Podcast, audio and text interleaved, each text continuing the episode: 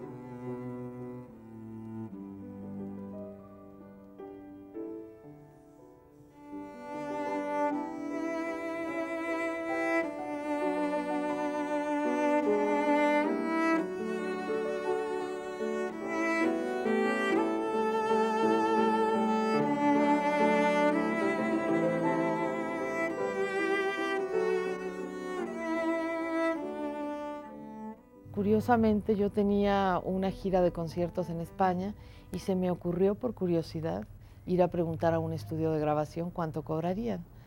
Y yo llevaba un cassette de un concierto que dimos aquí en el castillo y les encantó a los del estudio y dijeron pues te pagamos la mitad. Y fue por esto que lo grabé allá.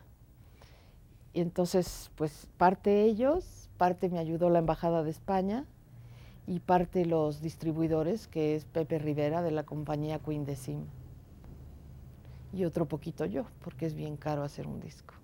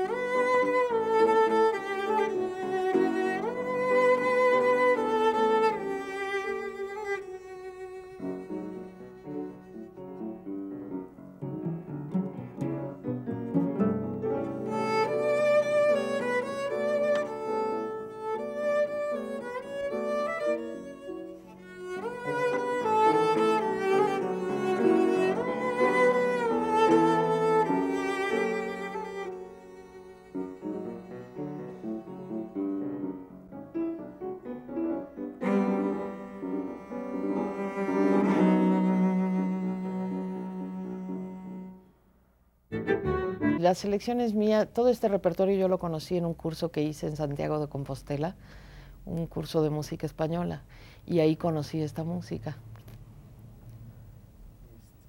Y lo seleccioné yo.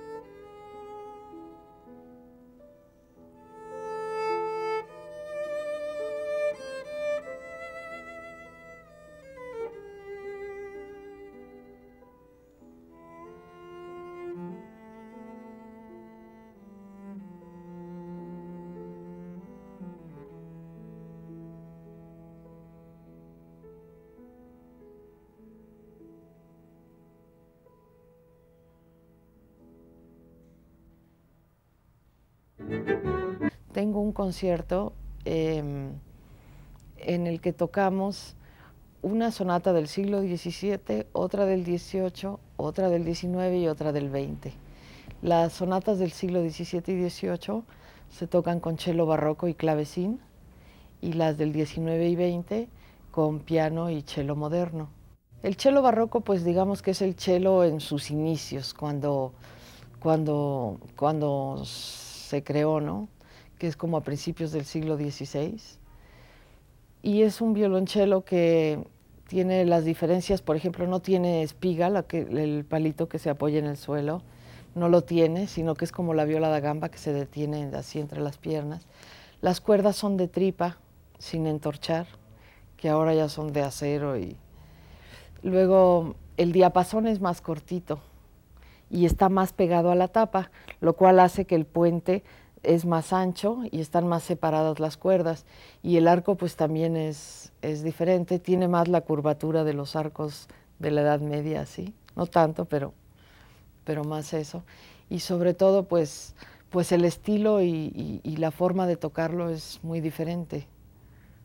No existía casi el vibrato, se usaba poco vibrato. El arco no, no tiene potencia, eran instrumentos pues con mucha menor potencia para tocar en, en cuartos, en salas de casas, no había salas de concierto.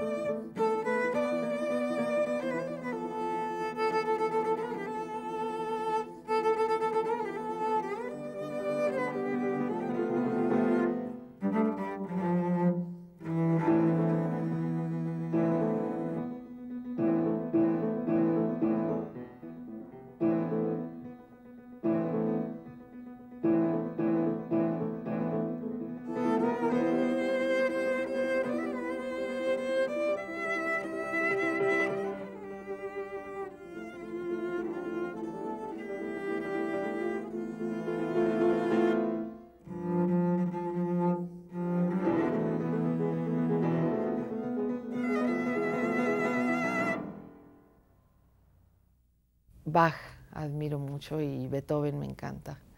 Pero la verdad es que pues como que me interesa mucho como descubrir compositores que no se tocan. Casi siempre con Dimitri, el pianista, estamos como buscando obras que no se tocan mucho. Hemos estrenado aquí en México la sonata de Miaskovsky, que es un compositor ruso, de Robert Fuchs. Todos son nombres que aquí no, no se conocen. Robert Fuchs, que es este, alemán. Después tocamos una elegía de Glasunov. Tres piezas de Franz Liszt para cello y piano, que son originales, que eso también casi nadie sabe que Franz Liszt tenga composiciones para cello una obra que se llama Melancolía de Sibelius y una, y una sonata de Erwin Schulhoff, que es un compositor polaco que murió en un campo de concentración. Pero la música no, no se le nota el campo de concentración. Es una sonata que compuso cuando tenía como 20 años.